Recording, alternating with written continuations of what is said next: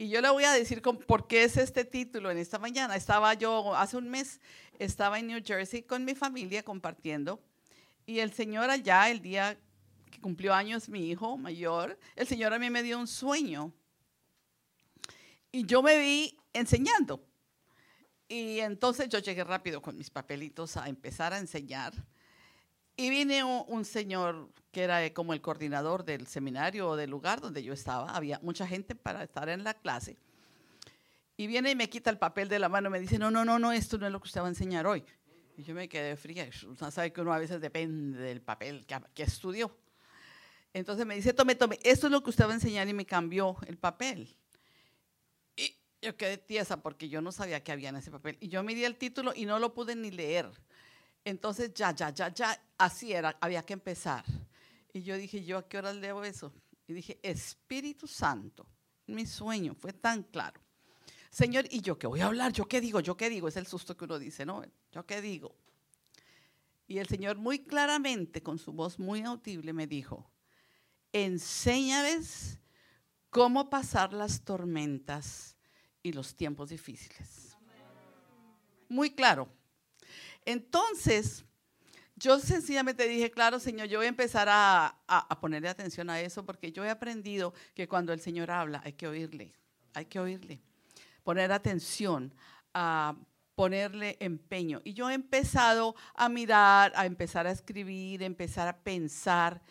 Y hay tanto, hay tanta, tanta gente hablando en el, en, el internet y en las redes sociales y en todo. Digo, Señor, pero eh, bueno, esto es para mí, pero tú dijiste, enséñale eso. Alguien tiene que oír estas cosas. Y cuando el pastor me dijo, ah, ¿me puede ayudar? Yo me sonreí y le dije, Señor, pero ¿cómo así? Y entonces yo creo que empezamos con New Season hay otros grupos y otras personas a las cuales estaré compartiendo, pero apenas lo estoy desarrollando, ¿ok? Entonces vamos a darle el título a este mensaje en esta mañana, como el Señor me lo dio, cómo prepararnos para las tormentas y los tiempos difíciles. ¿Qué tal? No, amén. ¿Saben por qué? Porque está tan lindo todo lo que nos está rodeando y todo está tan bello. Es más, ya vamos a abrir presencialmente y esta iglesia está celebrando muchas cosas. Dijo, ay, ahora esta hermana nos va a venir con tormentas y tiempos difíciles cuando lo que está es lindo. Estamos abriendo camino y es así, claro que sí. Pero va a ser camino que hay que abrir con dificultad, con la hacer una brecha en el espíritu para que Él sea glorificado y su nombre sea exaltado. Bueno, entonces vamos a entrar. Yo no quiero meterme en muchas cosas porque estamos mirando cosas que las tenemos al frente de nosotros cada día. Pero este año 2020, yo sé que ustedes están de acuerdo conmigo. Este año ha sido como ningún otro. Yo crecí en un hogar cristiano y a mí desde niña me enseñaron y lo que era la venida de Cristo para mí era el que, ay Señor, cómo la amaba yo. Y todos los días yo miraba para el cielo y decía, hoy sí es, hoy sí es. Y si era de noche sí que me daba como miedito. Y yo decía, ay Señor, y si esta noche viene, ay Señor. Y bueno, yo tenía miedo, y, pero empecé a aprender y a conocer a mi Señor hasta lo que pude en ese tiempo. Y siempre estuvo ese temor de Jehová en mi corazón. Pero este año 2020, yo nunca creí pasar un año como este que estamos pasando. Es ha sido bien diferente y gracias a Dios todavía tenemos tres meses más y como dice el pastor, cosas nuevas van a suceder, cosas nuevas y cosas bellas, porque todo lo que viene de nuestro Dios es bueno. Si creemos en Romanos 8:28, tenemos que decir, todas las cosas van a ser muy hermosas porque todas ayudan para bien a aquellos que aman al Señor. Hay como un grupito ahí, ¿no? Bueno, entonces, este año 2020 las características han sido únicas con su, todo lo que ha sucedido, no solamente a nivel aquí de nuestro barrio o de nuestro estado, sino a nivel de nuestra nación y del mundo entero. No solamente hablando de, la pandemia que hemos tenido, de esta infección, pero en general hemos visto ante nuestros ojos lo que no habíamos visto antes, por lo menos en lo vieja que yo soy, no, no lo había visto. Pero eh, creo firmemente que una de las características que este año 2020 ha tenido, que ha sido para mí muy significativa, ha sido ese aislamiento, ese, ese tiempo que todavía nos restringen con la, el, espacio y, y la máscara. Y todo esto han sido señales específicas de este tiempo. Y esas cosas han sido completamente orquestadas, no enviadas, pero el Señor ha usado y tiene en su programa todas estas cosas porque Él está tocando una vez más a la puerta de las naciones del mundo entero, pero principalmente a tu puerta y a la mía, si usted y yo nos consideramos la iglesia del Señor. Y el pastor decía, esto tiene que ser personal y decir en Filipenses 4, mi Dios y yo que conozco a mi Dios, Él va a hacer esto, aquello y va a dejar de hacer aquello también. Bueno, entonces ese tiempo el Señor quiso mucho. Yo no sé si nosotros tomamos el mensaje de que teníamos que estar en nuestras casitas encerrados y a veces se pone, a veces quiere uno quedarse todo el día, pero ya cuando son muchos días se pone un poquito difícil. Bueno. Pero el Señor ha querido decirnos, aíslate, métete conmigo, busca un tiempo, ese que no tenías antes porque andabas corriendo, corriendo, corriendo en el trabajo, en todas las actividades. Métete un tiempo, está quieto, que yo quiero hablar contigo. Amén. Bueno, entonces New Season se prepara ya para reunirse presencialmente, pero realmente eh, esa es una bendición, una cosa muy linda, muy hermosa, pero no es precisamente el final de este año ni el, ni el objetivo que la iglesia del Señor está buscando, sino que es necesario que todo lo que hemos estado oyendo en este año, porque no solamente hemos estado recogidos en nuestros hogares, pero hemos oído demasiada palabra. Hemos oído demasiados consejos, demasiadas estrategias que se nos han dado, que las tenemos que tener no en el cuaderno, claro que ahí porque se le olvidan a uno, pero hermanos, para ponerlas por obra, porque nos han dado estrategias para conocer al enemigo, para romper eh, obstáculos, para poder pelear correctamente, etc. Ha sido un bootcamp, un tiempo de enseñanza. Y si ya usted no tiene ese equipo puesto aquí en la espalda y sabe manejar esas armas, mire, se le está haciendo un poquito tarde. Avance, avance a ponerlas por obra. Amén. Bueno, entonces el propósito del mensaje de hoy es tanto este tópico que cuando el Señor me dio esto, yo empecé a pensar y es supremamente extenso, pero yo no me voy a concentrar hoy a hablar de las crisis porque las tenemos todas al frente en el mundo entero, eso no hay que decirlo, pero sí yo quiero, por favor, que entendamos que los tiempos que se avecinan, es decir, este tiempo difícil hace más o menos 10 años empezó y ha ido incrementando su intensidad en una manera paulatina pero creo que estamos acercándonos a un tiempo tan fuerte como cuando nos va a venir el huracán y la tormenta ya de horas si fue de verdad, ya puse mis tablas o mis shutters o lo que usted le quiera poner y tengo comida y todo lo tengo adentro, vamos a ver qué pasa. Y empiezan a soplar los vientos, ya están soplando. Pero en esta mañana yo no me voy a concentrar en eso, sino yo voy a concentrarme, quiero hacer énfasis en el Dios que nosotros tenemos, en el Dios que nosotros servimos. Ese Dios es poderoso para guardarnos, para dar a nuestra vida lo que necesitamos durante este tiempo si nosotros se lo permitimos. Amén. Entonces, no vamos a estar hablando en la ira de Dios ni, ni nada de eso, que nos, ya nos vamos a desaparecer de esta tierra porque estaríamos contradiciendo todo lo que la palabra del Señor nos ha hablado. Así que mi énfasis es en esa misericordia, en esa paciencia, en el amor infinito de nuestro Dios que tiene para con nosotros. Y aunque se aumenten los tiempos difíciles, una de las cosas que hemos aprendido de nuestro Dios es que dice, mientras más aumente el pecado, sobreabunda su gracia. Amén, sobreabunda su gracia. Bueno, entonces, eh, ¿qué es lo que está pasando? yo no tengo que decirles todo esto y realmente solamente están todos los, los, los archivos y en montonones de, lugares está conectado todo lo que ha estado sucediendo. Pero realmente lo que estamos viendo, hermanos, es un sacudimiento tan tremendo a todo nivel, ¿ok? A todo nivel, en todas las, uh, eh, las, las uh, ¿cómo se llaman? Los estatus o los estamentos de todo lo que es eh, este mundo, y yo lo llamo Babilonia, por decir así, o, o el lugar, la cultura donde vivimos la cultura está totalmente afectada, cambiando en manera violenta. Estamos viendo eh, la economía completamente tocada y yendo hacia un lugar fuerte. Yo no soy economista, pero no tiene que ser economista cuando no tiene trabajo y cuando las cosas están poniéndose fuertes, ¿verdad?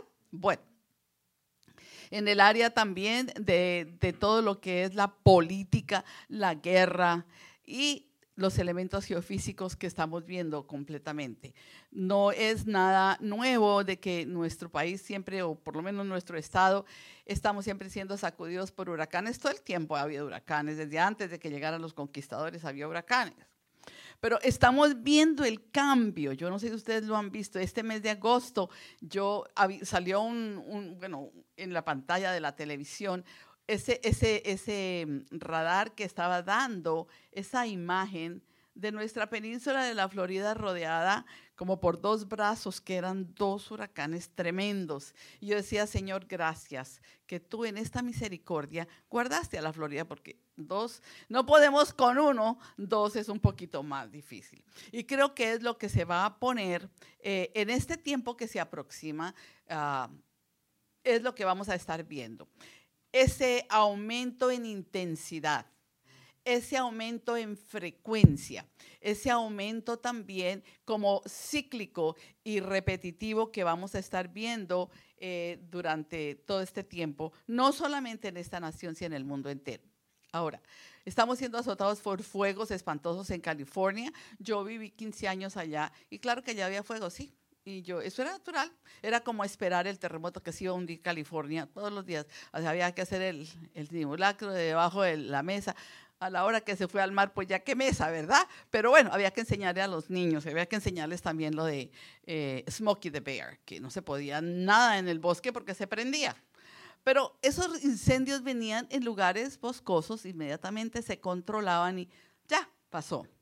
Pero en este momento estamos viendo tres estados ardiendo, que son California y Washington y creo que es Oregon también, que arden y es espantoso. Y la pérdida en, la propiedad, la pérdida en, todo lo que son esos, esas ciudades, etcétera, es demasiado alta.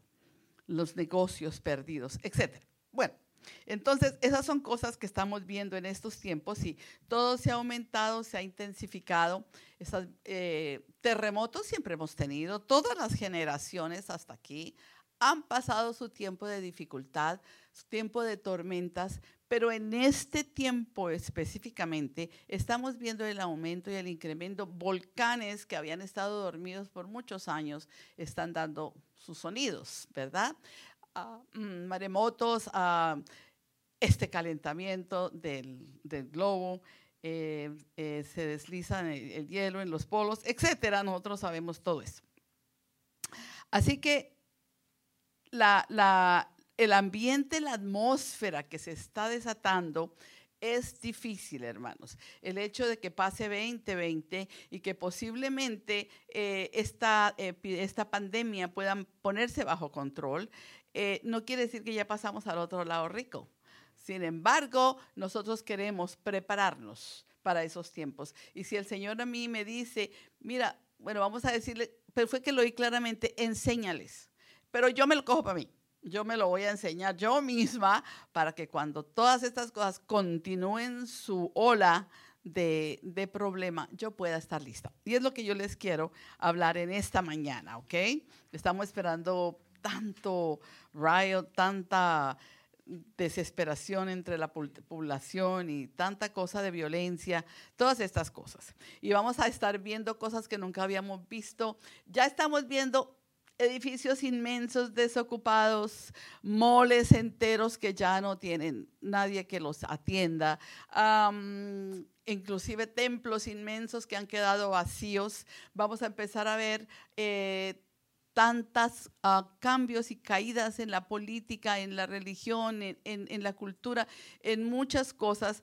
Eh, tenemos, no sabemos qué va a pasar con las elecciones que vienen pronto y todo esto viene a nuestra mente porque el Señor está sencillamente hablando. ¿Y por qué? ¿Por qué? Nos decimos nosotros, ¿ok? Y la palabra del Señor dice claramente por qué están sucediendo estas cosas. Y la razón es porque Dios estableció un paradigma o vamos a decir un, un diseño que él quiere seguir, no quiso seguir o fue su deseo seguir. Y contó con Israel, su pueblo, al principio se lo dio a ellos, pero ellos empezaron a bajar, a bajar ese estándar y empezaron a caer de lo que Dios les mandó. Esta nación que vino a fundarse por gente que quiso adorar a Dios y venir a traer a esta tierra esa libertad para orar, para buscar el rostro de Dios, pues también lo trajo, pero también aunque empezó alto, ha ido en decadencia. Y nosotros en el año 2020, 21 y este tiempo, ustedes van a demorar un poquito más que yo, pero van a tener que pasar este tiempito de total decadencia. Y durante ese tiempo el Señor va a tener que eh, corregirnos. El Señor ama a su pueblo, ama a la gente, más que todo su iglesia, ama al mundo. Pero cuando uno ve este mundo, yo no sé, yo no, quiero ser una mujer de, de, decir, ay Señor, porque he visto tantas caminatas, he visto tantos arrepentimientos, he visto tanto dolor después del 9-11, la gente lloraba por las calles, pero era por lo que habían perdido, pero nunca volvieron a Cristo nunca verdaderamente vinieron al arrepentimiento, ni cambiaron sus maneras de vida. Entonces, 10 años después estamos peor 10 veces. Bueno, entonces vamos a, entrar, vamos a buscar en el libro de Jeremías, el capítulo 18. Jeremías capítulo 18 habla de algo y entonces luego entramos. Lo que yo quiero darles en esta mañana es lo que empecé a, pensar, a orar, he estado recopilando cosas, mirando, no no he tocado por la superficie el tópico que el Señor quiere que yo prepare, pero por lo menos yo he encontrado ciertas ah, estrategias, vamos a decir, o ciertos consejos que a mí me gustaría en este día en forma familiar compartir con ustedes. ¿Cómo les parece? Amén. Bueno, dice la palabra del Señor en Jeremías capítulo 18. Eh, lo tenemos, sí, bueno, entonces dice, este es el profeta Jeremías hablando. Hace mucho tiempo le habló a, Israel. Israel, póngale el nombre que quiera, pero vamos a decir no no vamos a decir Jalandelo, Estados Unidos es el hombre, es que Dios quiere ese ser hermoso que Él creó perfecto en su diseño original. Él lo, quiso y lo quiere como el rey del universo, no que los huracanes y los fuegos nos acaben a nosotros, pero que tengamos la autoridad sobre ellos. Esa fue su intención. Pero Él dio ciertos estatutos para estar en esa condición, pero eso se ha estado derrumbando, ya casi está en el suelo todo. A no ser que la iglesia del Señor se levante verdaderamente con el fuego de Dios, creyéndole a Dios y regresando a ser la, espina dorsal de esta nación, de este pueblo. Jalandel, pensemos en Jalandel solamente, si fuera así. Pero sé que hay gente de Puerto Rico, de muchos lugares que nos están viendo. Pero si usted decide levantarse para honrar el nombre de Dios, como Él quiere que lo honremos, el Señor le va a dar honra a usted. Y el Señor también va a responder. Amén. Como cuando Sodoma y Gomorra le decía si hay 50, si hay 40, si hay 10, si hay uno. Y siguió la cuenta. Dijo, ¿sabe qué? Déjeme sacar a este uno que hay que está medio, medio, como cuando estoy mirando yo. Mira, uno a veces va a los lugares y encuentra la, la, la máscara de, de, la pandemia, la tenemos aquí nomás por la boca, ¿no? Entonces no nos tapamos la nariz, pues lo mismo. bueno, estamos a medias, pero de todas maneras, aunque estemos a medias, Él tiene misericordia. Entonces, si nosotros queremos esa misericordia, ah, es mejor que nos arrebate. Él lo puede hacer, Él nos puede sacar ligero de aquí, pero si no nos saca ligero de aquí, mejor es que estemos preparados. ¿Mm? Bueno, vamos a leer Jeremías 18. Este es el siervo del Señor Jeremías que dice, ¿sabe qué? Viene la palabra del Señor de Jehová, me dijo, ¿sabe una cosa?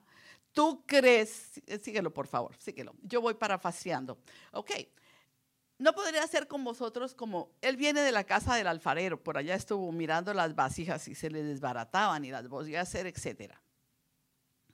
Y ustedes creen que yo no voy a poder hacer con ustedes, con ustedes hoy 2020, lo mismo que hago con este barro. Claro, Así sois vosotros en mi mano, oh casa de Israel, oh pueblo de Dios, oh iglesia de Jesucristo de este año 2020. Y el que está oyendo, si usted es iglesia del Señor, si usted se considera iglesia del Señor, esto es para usted, para mí. Bueno, sabe que en un instante hablaré contra pueblos, contra... Es que estamos hablando de un Dios que es el Señor del universo. Amén. Este no lo elegimos por votaciones ni nada de eso. Él es y siempre ha sido y será siempre el rey, el creador. Gloria a su nombre. En un instante, contra reinos, contra pueblos, y a veces él tiene que arrancar, derribar y destruir. Pero, esos peros de Dios, ¿ok? Pero, si esos pueblos se convierten de su maldad contra la cual hablé, yo me arrepentiré del mal que había pensado hacerles ay, sí, pero Dios hace mal. No, Dios nos hace mal. Es que, nosotros estamos sembrando y todo lo que sembramos trae una cosecha. Amén. Bueno, entonces dice, yo me arrepentiré y en un instante hablaré de, ah, de la gente y del reino. Qué linda es su palabra que crea para edificar y para plantar. Hay, hay esperanza. Amén. Bueno, pero, otro pero, si hiciere lo malo delante de mis ojos, no oyendo mi voz, me arrepentiré del bien que había determinado hacerle. ¿Okay? Entonces, Jeremías, tú eres la persona que yo escogí para que les digas esa cosa. El pobre hombre sufrió, como ustedes no tienen una idea. ¿Ustedes han leído el libro de Jeremías? Ese estuvo en la cisterna. Bueno, dicen cisterna, pero yo creo que era la pura alcantarilla que había allá. Él estuvo por todo es más, él se fue en el cautiverio. Él quedó entre, entre, los, ahí entre la gente que quedó en Jerusalén, pero lo llevaron después cautivo a Egipto y él murió. Bueno, entonces, hermanos, yo pienso que nosotros estamos exactamente en este vértice de donde estaba el pueblo de Israel en ese momento. La iglesia del Señor, tanto la nación como nosotros. Y yo quiero en este día, vamos a concentrarnos en nosotros, porque a veces yo digo, Señor, si verdaderamente la nación se volverá a ti, es que no conoce a Dios. Entonces, ¿cómo se va a volver a un Dios que no conoce? Pero la iglesia del Señor tenemos que conocerlo. Amén. Tenemos que conocerlo personalmente.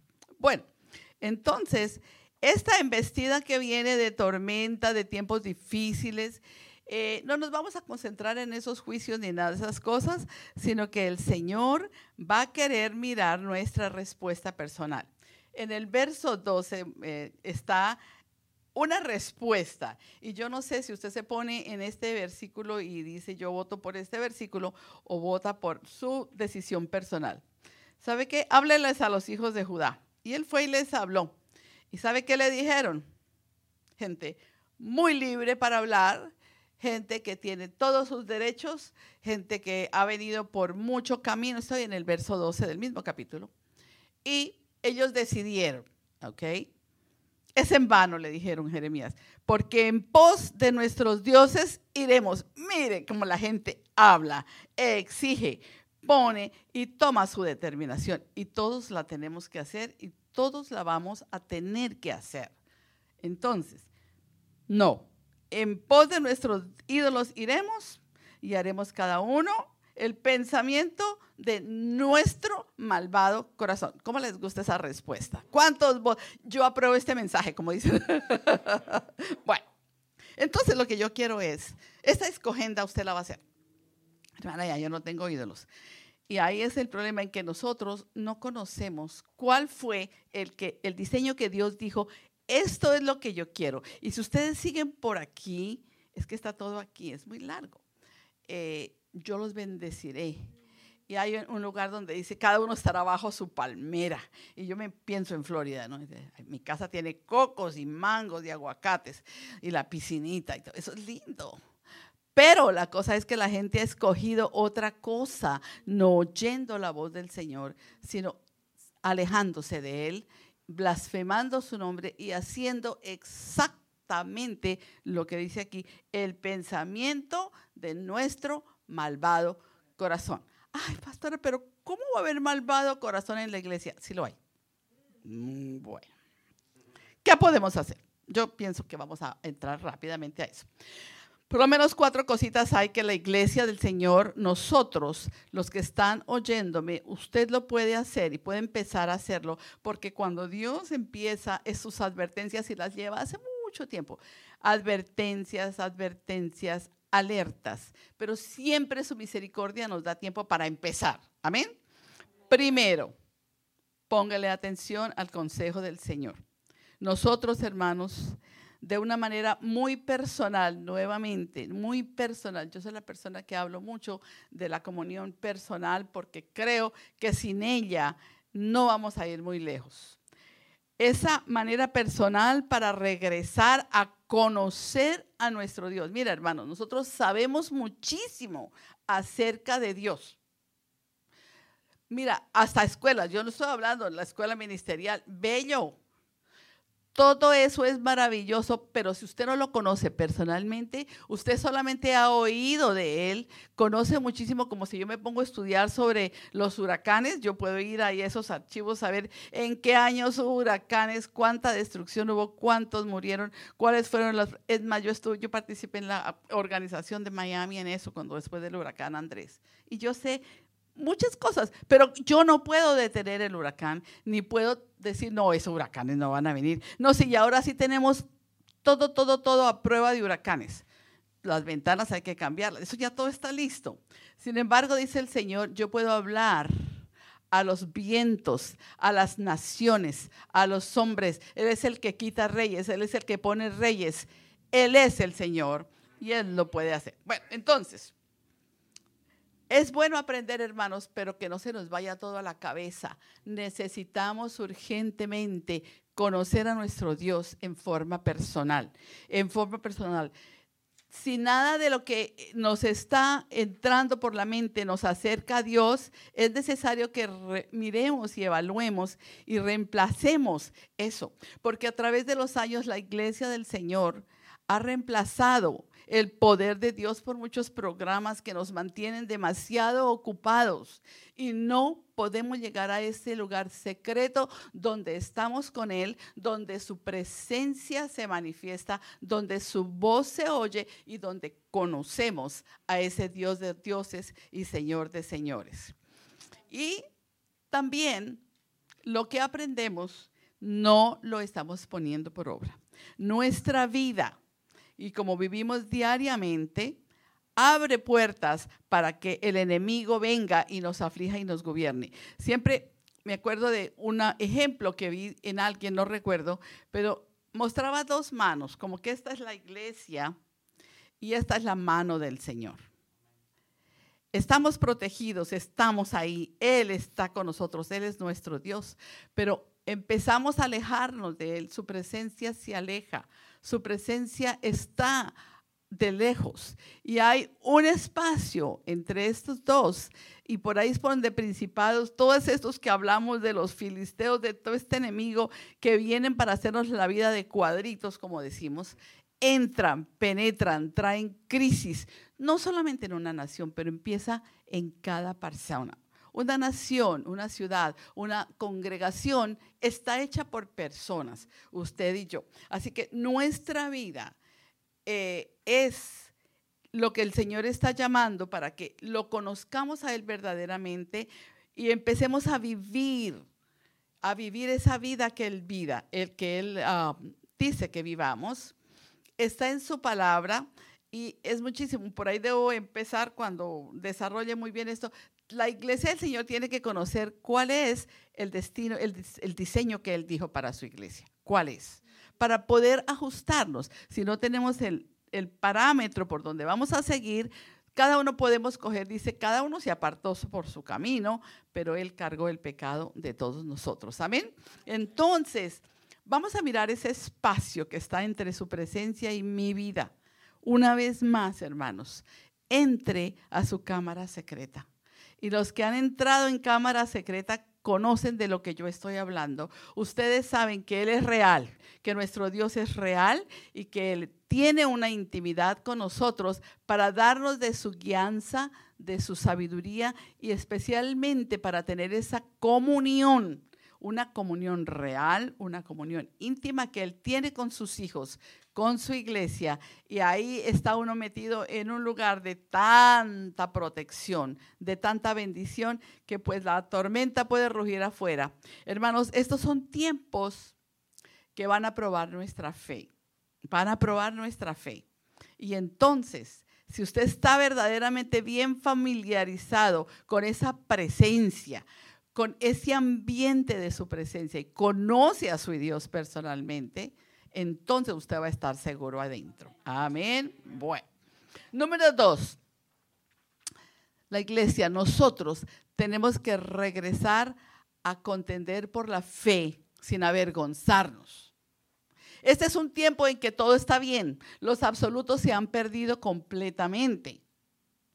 Eh, las cosas que la gente llama lo bueno son requete malas.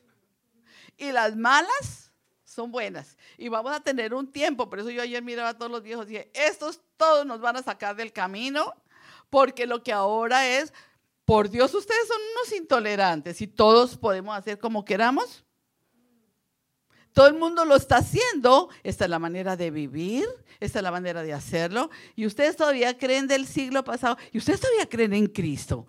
Entonces empieza la iglesia que no tiene comunión con Dios. Cada día nos vamos haciendo más chiquitos, más chiquitos. Y la gente habla barbaridades y nosotros nos hacemos para el rinconcito porque no tenemos el conocimiento de ese Dios vivo que no puede demostrar su poder en mi vida entonces, yo me avergüenzo. ¿Yo qué voy a decir? Si toda la gente está diciendo que lo malo es bueno y lo bueno es malo, ahí no, ¿qué pues yo? ¿Qué, me voy a poner a decir?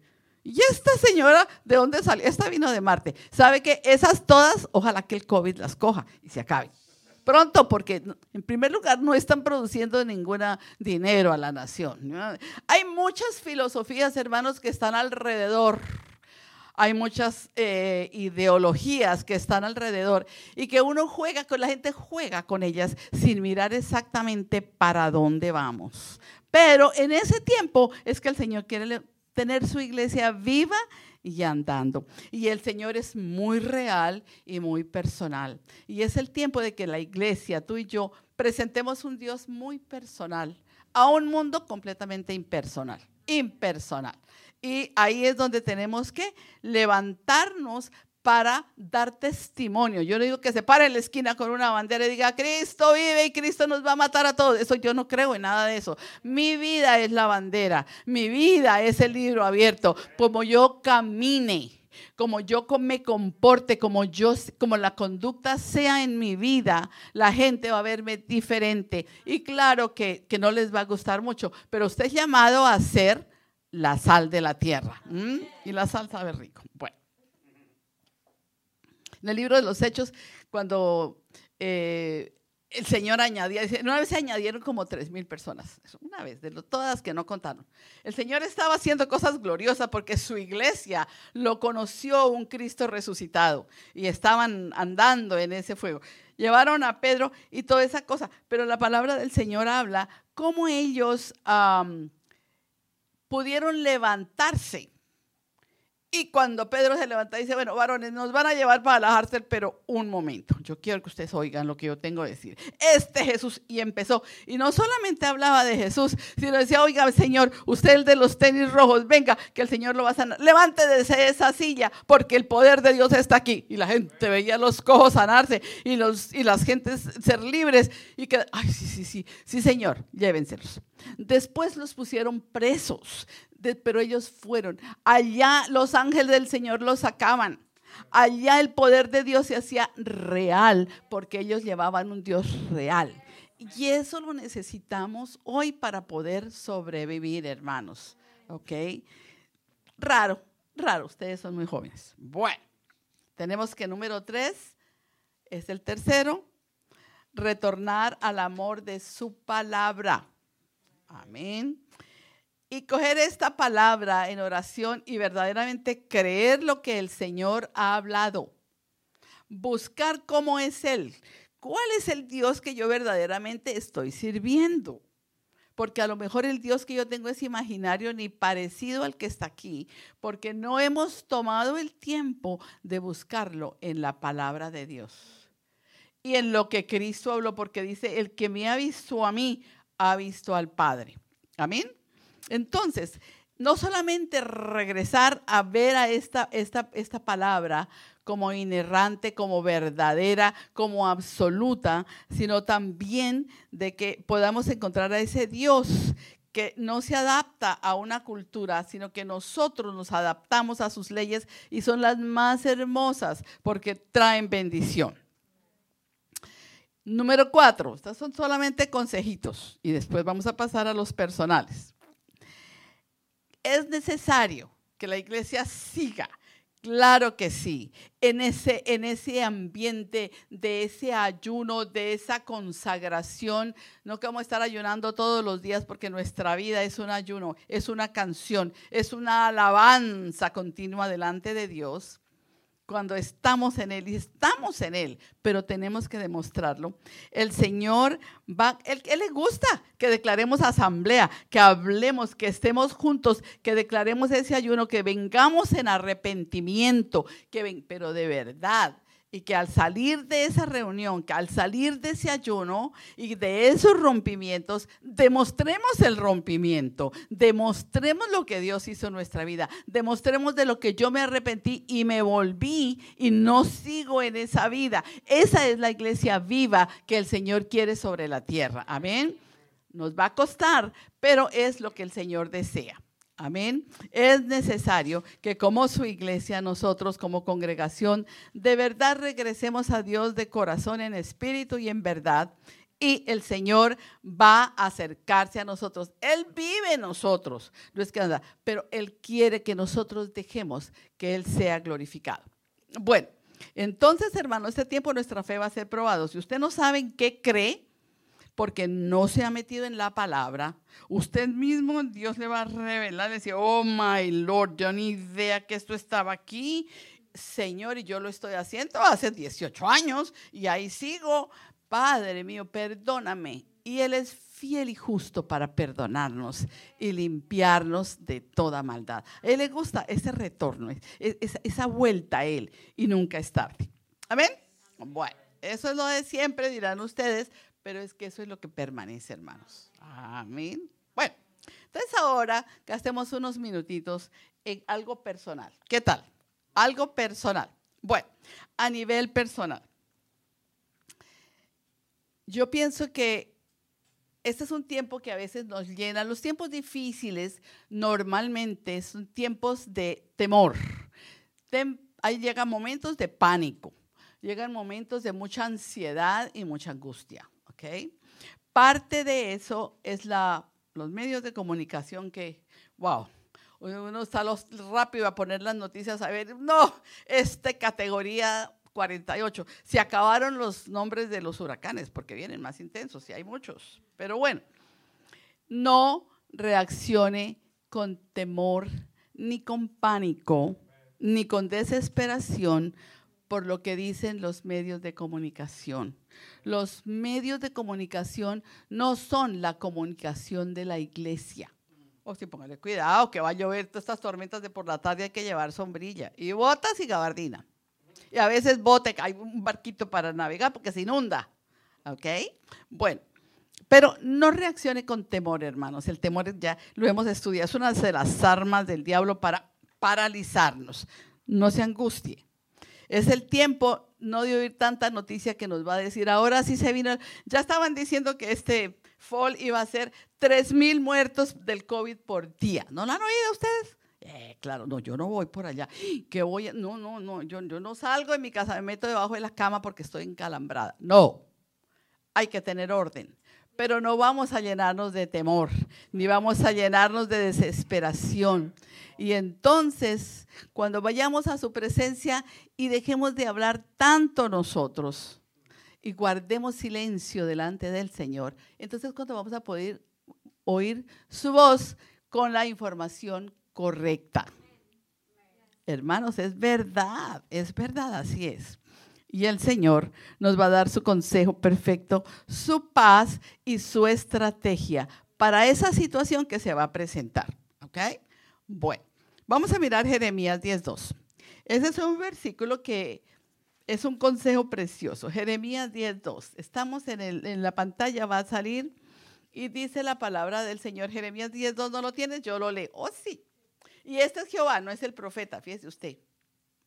No aprendáis el camino de las naciones, de tus vecinos, de todos tus compañeros de trabajo, quizás de algunos hermanos de la iglesia que se encalambran. Dice, ni de las señales del cielo tengáis temor, aunque las naciones las teman.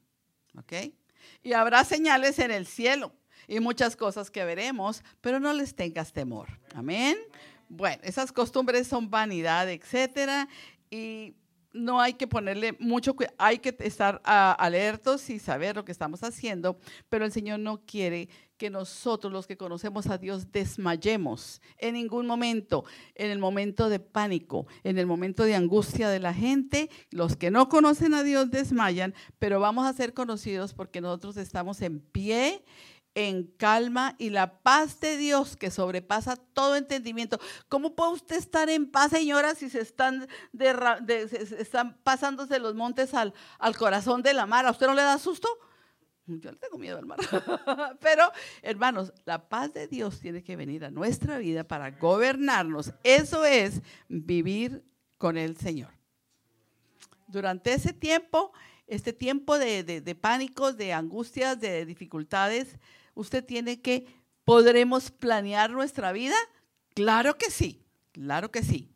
¿Es seria la tormenta que viene? También es cierto, es cierto. Pero no debido al pánico vamos a tomar decisiones incorrectas. Hay gente que sale corriendo y dice, uy, yo vendo la casa, uy, la regalo porque yo tengo que salir, me voy para... Y yo un día esto voy a vender mi casa y a lo mejor me voy para Central Florida porque está más barato en primer lugar, creo. Eh, en segundo lugar, no está tan cerca del mar. Pues uno puede planear, ¿no? Pero las tormentas llegan en cualquier parte. Pero haga las sabias. Cosas que tú vas a hablar con Dios y vas a decidir, no hagas locuras.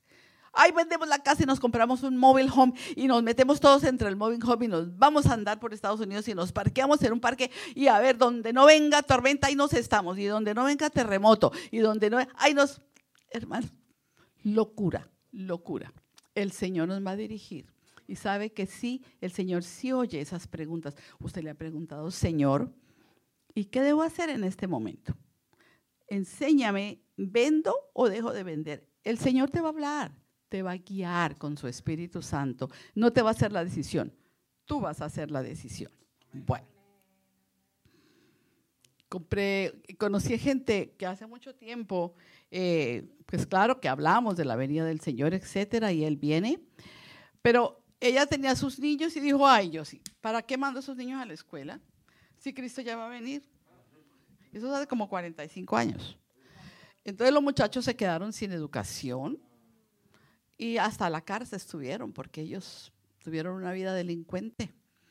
Jamás compró nada, jamás hizo nada, porque tomó las cosas del Señor erróneamente, religiosa y fanáticamente, sin pedir la dirección del Espíritu Santo. ¿Ven? Nosotros vamos a planear nuestras cosas, pero vamos a planearlas con la sabiduría del Espíritu Santo.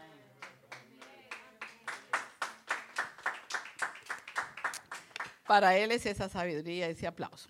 Bueno, tercer consejito u otro consejito. Hermano, simplifique su vida. Simplifique su vida, ¿ok? Todos tenemos derecho de, ay, qué rico, lo que yo no he tenido, lo quiero tener, pero estamos en tiempos que hay que parar un momento, mirar, analizar, a ver qué está pasando. Hay muchas cosas que nosotros estamos haciendo por pura comodidad y conveniencia. Hoy es un consejo pastoral, es un consejo para la iglesia, para que andemos con nuestros pies aquí, nuestro espíritu con Dios y con entendimiento sabiendo que la, tormenta viene, las crisis van a estar pasando y nosotros no nos van a tener de sorpresa. Podemos cortar ciertas cosas.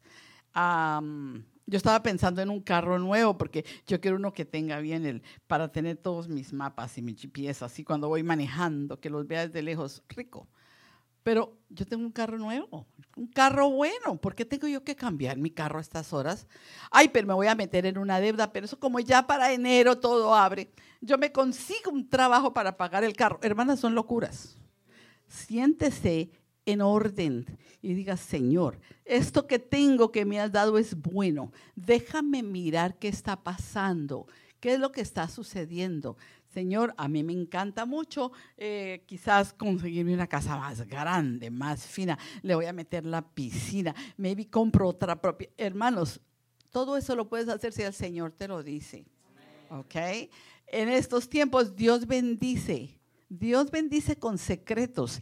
Y sabe, le dice, ¿sabes qué? Hay propiedades re baratas. Quiero que compres tres casas porque después yo te voy a bendecir.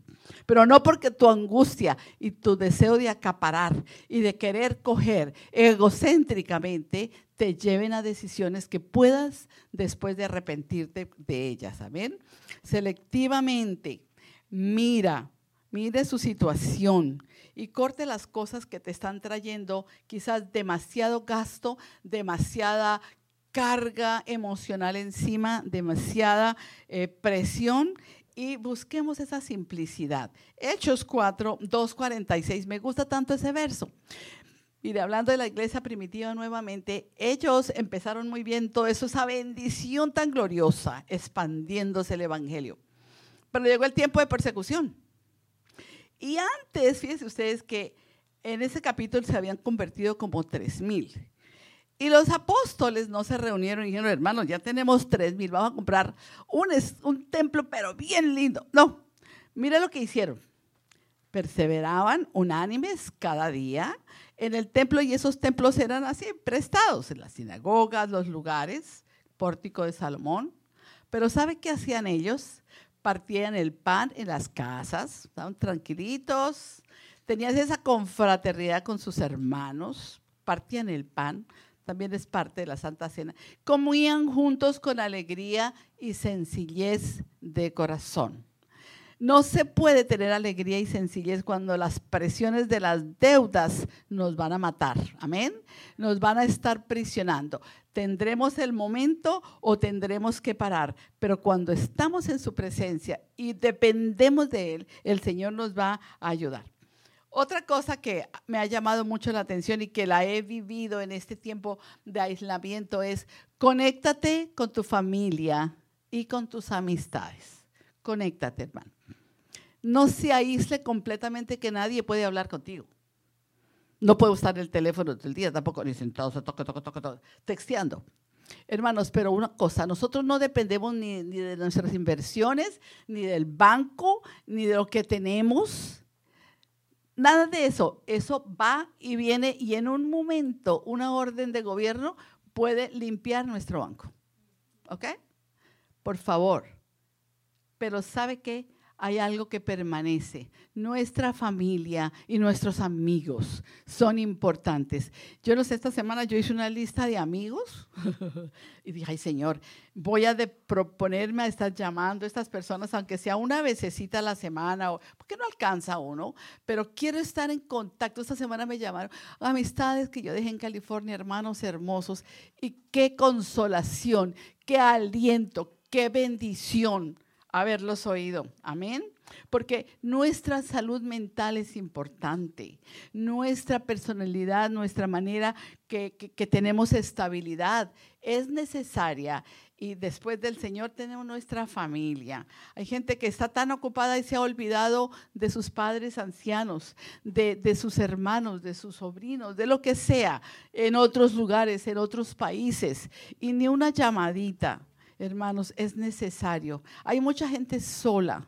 Em, yo estaba pensando en una anciana que venía a, a, New Season. Ella vivía en la playa. Yo no sé usted, yo sencillamente la vi una vez porque vino a donde mi hija y le dijo, ay, pastorcita. Y me llamó la atención porque ella era una hermanita que, vivía en la playa, no sé cómo se llama, por era cerca de Miami Beach. Bueno, y ella venía en el bus al culto. Y yo digo, ¿alguien sabrá de ella? Las niñas de la consolidación, seguro que sí. Pero son personas que van a necesitar el calor de la iglesia, el calor de los hermanos, una llamadita. Claro que hay que hacer planes, pero acuérdate, de hay gente muy solitaria. Puede ser tu familia, pueden ser tus amigos y sabes que puede ser tú mismo. Es rico cuando a uno lo llaman. Ustedes no, claro, ustedes todo el día, pero es lindo cuando uno tiene ese contacto con las personas y más si somos de la familia de Cristo. Amén. Bueno, entonces, otro consejito, tome un poco más de tiempo para escuchar. Para escuchar. Cuando usted escucha va a empezar a oír las necesidades de la gente. Este, esta sociedad en la que vivimos no está muy interesado en la gente. Está interesado en sí mismo. ¿Ok?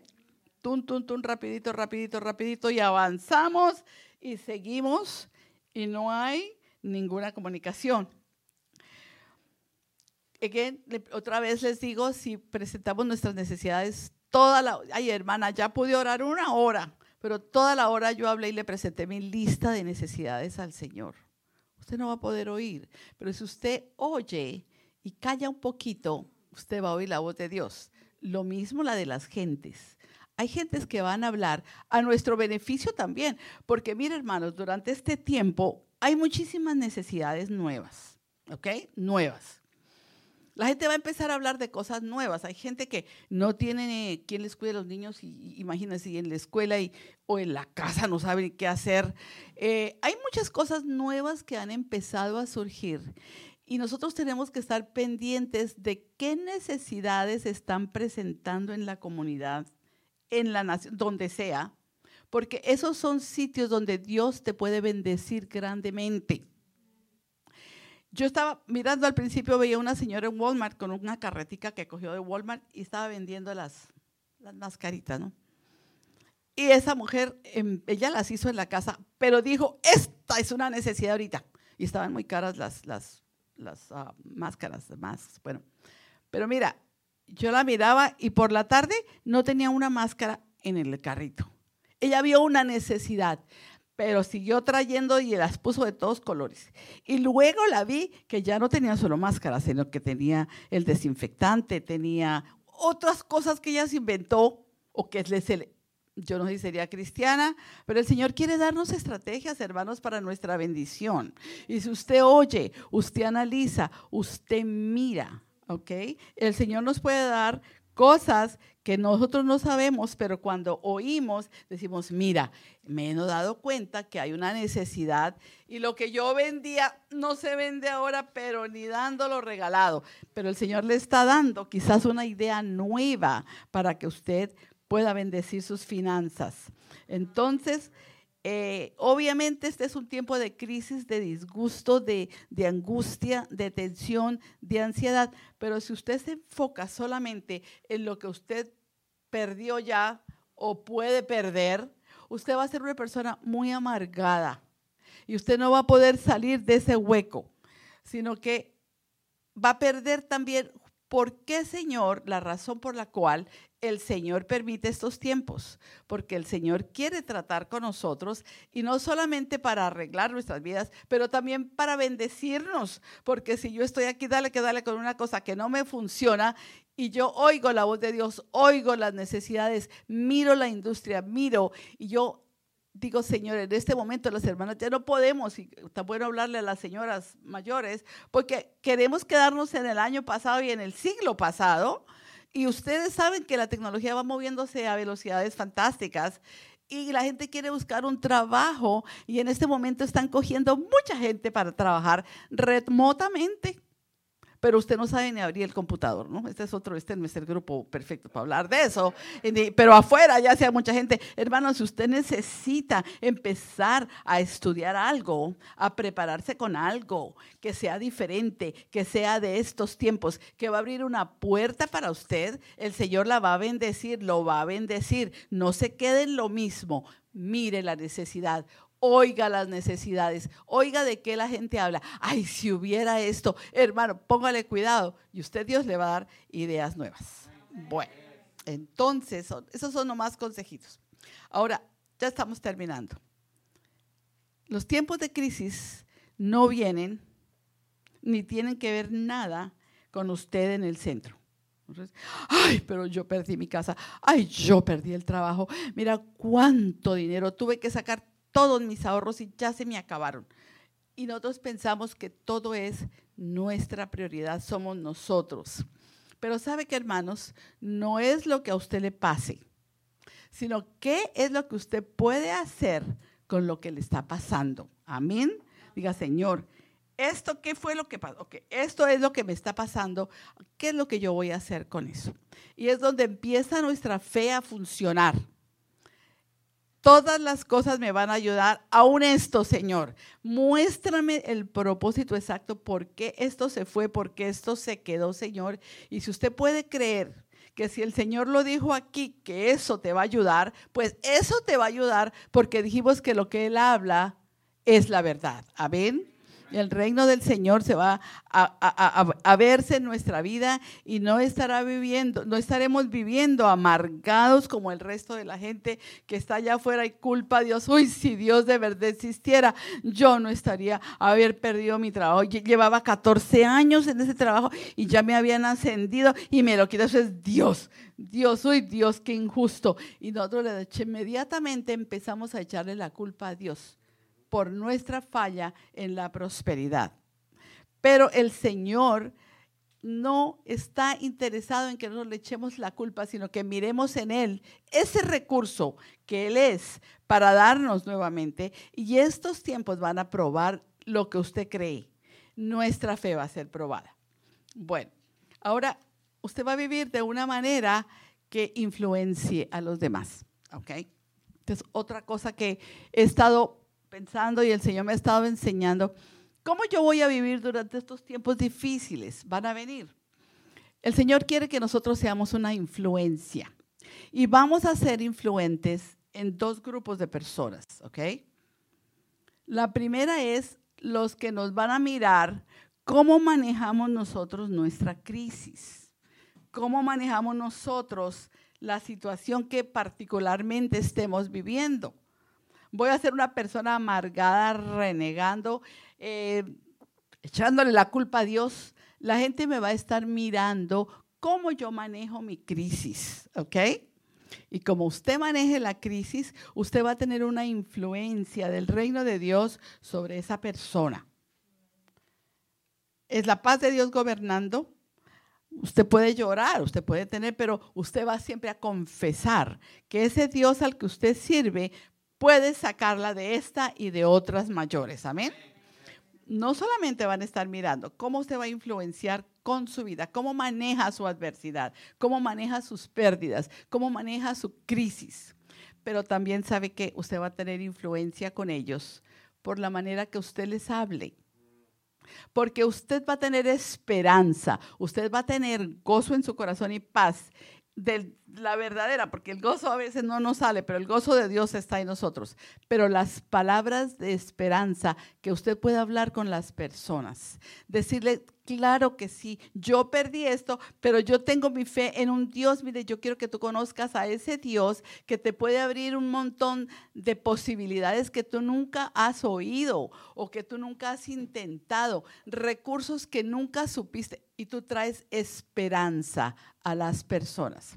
Pero si tú estás en el hueco de la ansiedad y de la pérdida, tú vas a influenciar muy negativamente a la gente y eso probará tu fe. Si tú puedes confesar que hay un Dios que puede levantarte no solo a ti, sino a las personas que te, rodean, usted va a traer esperanza que los ayude a hacer decisiones Y hay algo lindo, Jeremías 29, 11, no lo sabemos de memoria. Hay algo lindo que permanece, por eso tenemos que permanecer en lo que Dios dijo.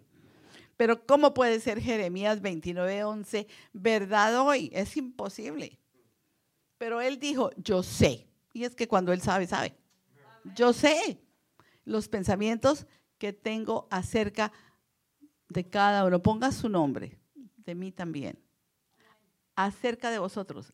Dice Jehová, mira, son pensamientos de paz y no de mal, para darlos el fin que esperáis. O sea, el fin está aquí y es en medio de paz, de bendición y lo que tú esperabas, pero tienes que ir por el camino llevando lo que Él quiere que tú lleves. Y el Señor te va a dar el fin. Así que cuando estás en medio de la adversidad, ese no es el fin.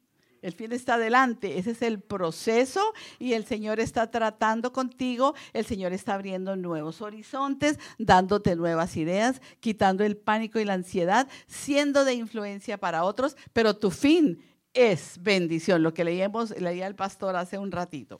Amén. Eh, bueno, entonces, tus palabras, hermano. Piense de qué usted va a hablar.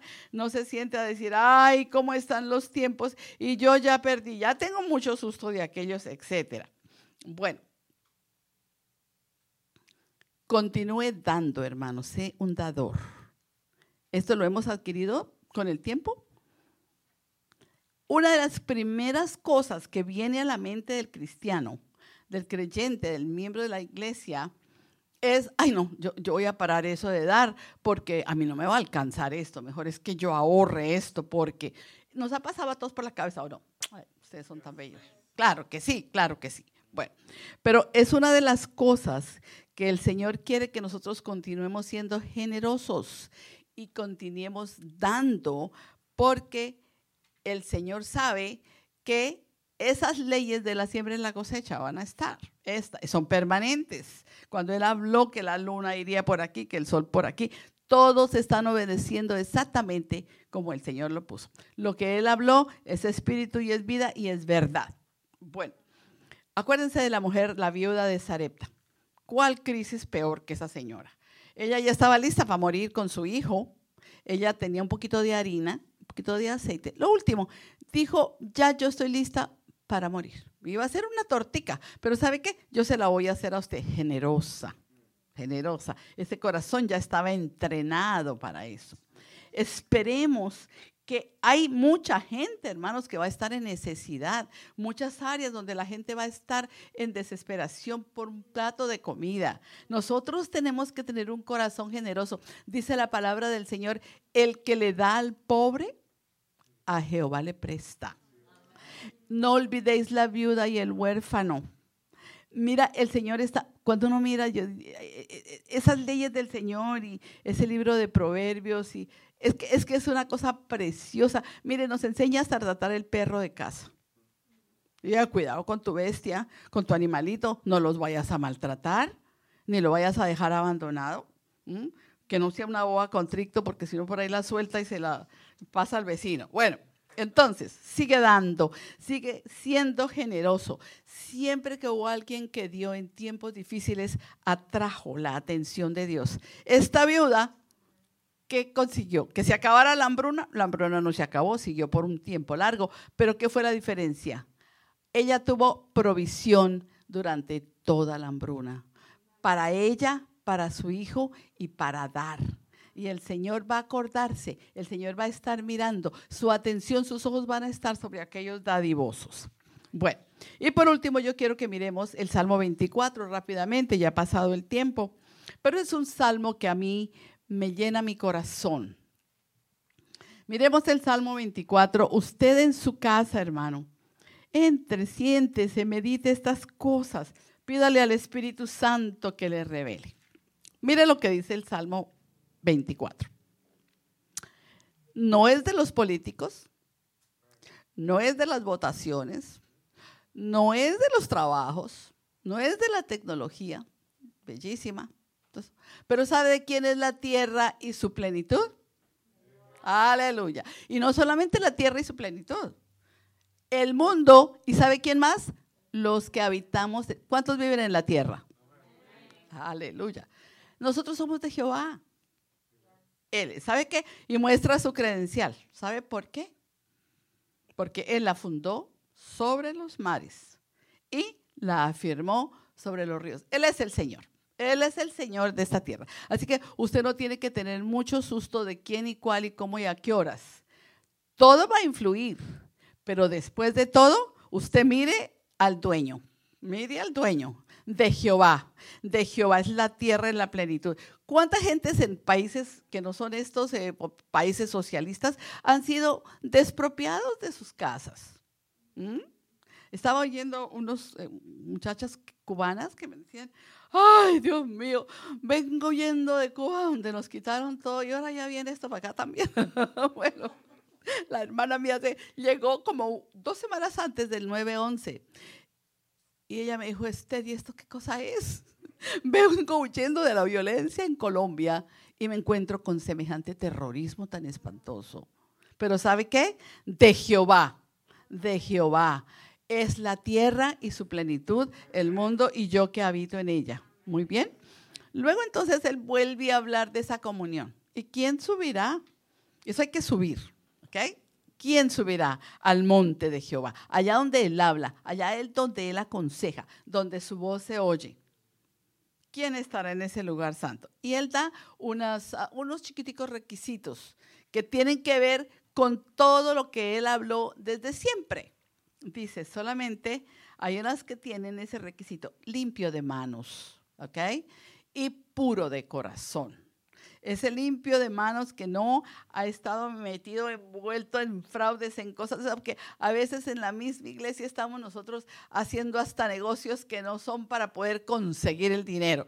Chequese, mire, que sus manos estén limpias para que cuando usted las levante en el monte santo, esas manos sean agradables al Señor. Y luego puro de corazón, limpio, sus motivos, no tiene agendas escondidas. Yo quiero ser levantada, yo quiero ser eh, promovida, yo quiero que me pongan, yo quiero que todo esto, a través del egoísmo, exaltándose a sí mismo y queriendo la promoción sobre los demás. En este tiempo difícil, hermanos, verdaderamente se va a ver diferencia del que le sirve a Dios y el que no le sirve, ¿ok? El Señor va a tener ese, ese radar y ese cuento del, del cristiano, ¿cómo se llama? El tibio. Eso se va a definir muy claramente. Yo creo que el tibio se va a acabar. O eres frío o eres caliente. En este tiempo vas a mostrar eso y la fe será probada. Pero bueno, aquellos que tienen esos requisitos, dice, esa tal, versículo 6, Número uno en el 5, ese de las manos limpias y el corazón puro, ese va a recibir bendición de Jehová. Esa es la generación de este tiempo, de los que buscan tu rostro, oh Dios de Jacob. ¿Ok? Esa es la generación. ¿Quiere usted permanecer ahí? ¿Quiere usted pertenecer a esa generación? Eso es lo que se llama el mentado remanente. No es que el que vaya a la iglesia y no falte, no dice eso. El que vaya a todas las reuniones y no falte, no dice este, este, este. Esta es la generación de los que me buscan, de los que viscan tu rostro. Y cuando hay eso, mire hermano, las bendiciones que vienen, las portales de los cielos, ábranse puertas, álcense puertas eternas, porque el Rey de Gloria, el Rey fuerte y valiente, el poderoso en batalla, ese que rompe, ese que trae rompimientos, ese que está a nuestro lado, ese poderoso en batalla es el que va a entrar en acción. Y lo vamos a ver, hermanos, no solamente de mensaje, es de verdad, lo vamos a ver. Y cuando dice que esas puertas se van a abrir, hay muchas cosas todavía que están en su palabra. Hay muchos secretos de Dios que aún no nos han sido revelados. Pero el Señor cuando entramos en su presencia, en su consejo, Él va a traer mucha revelación preguntas que hemos tenido toda la vida, Dios las va a contestar. Estamos en un tiempo muy diferente, pero con su comunión Él va a abrir esos misterios y va a traer la bendición del Señor, pero es de los que buscan su rostro y se levantan. Y dice, entrará. Cuando tú abres esas compuertas, se van a abrir para Él tú alzas esas puertas, esa, esa, manera de buscar al Señor, dice, entrará el Rey de Gloria. ¿Y quién es? El mismo del versículo 1, Él es el rey de los ejércitos. Y en estos tiempos vamos a necesitar el ejército del Señor. Los ángeles del Señor completamente en acción para que en esos momentos difíciles, hermanos, los ángeles de Jehová respondan en situaciones terribles. Y los vamos a ver. Tenemos que acostumbrarnos a ellos. Y tenemos que creer que ellos van a venir para que el Señor se glorifique. Entonces, son cositas sencillas que he empezado a poner juntas, pero que tienen unas verdades tan profundas, hermanos, ¿ok? Es como una enseñanza de casa, es un consejo de hermana, un consejo para la familia de Dios. Volvamos a nuestros principios, hermanos. Y si usted nunca fue, sino nomás se los aprendió aquí en la cabeza, déjelos bajar a su espíritu, vívalos porque es lo que te va a guardar en estos tiempos difíciles. Es lo que te va a ayudar a pasar la tormenta. Amén. Entonces, el Señor quiere que su pueblo esté advertido, que estas grandes cosas que el Señor tiene para nosotros vengan. No viene todo lo malo, lo difícil y el revuelto está en el mundo y nos va a tocar, nos va a rodear, pero nosotros estamos en la fortaleza de Dios escondidos. Amén. Sabiendo lo que Él tiene para nosotros. Es una palabra de consuelo, es una palabra de aliento y eso es para ti, iglesia. Eso es para ti. Si tú no conoces a Jesucristo, ahora es el tiempo que tienes que agarrarte de Él. Y si tú estás andando ya, conócelo de verdad. Entra en el consejo de Dios y Dios te va a dar su voz, su guianza. Es una época nueva de comunión real en la presencia del Señor. Y tendremos mucho que compartir. Y tendremos unos testimonios, ay hermano, me quitó el dolor de cabeza, eso lo hace Dios, pero dice, hermana, el Señor me dio el secreto del negocio que voy a poner. Y no hay ni uno por aquí. Y ya me están llamando los clientes, aleluya, porque Él quiere, Él ama a su pueblo, amén no nos concentramos en la tormenta. Lo que viene es fuerte. Viene una elección de presidente. Vienen tantos ah, disturbios, muchas cosas. Pero nosotros estamos escondidos en la roca. Y nosotros no estamos como está el mundo, llenos de pánico, sino que nuestra fe está escondida con Cristo en Dios. Amén. Gracias te damos, Señor, en esta tarde.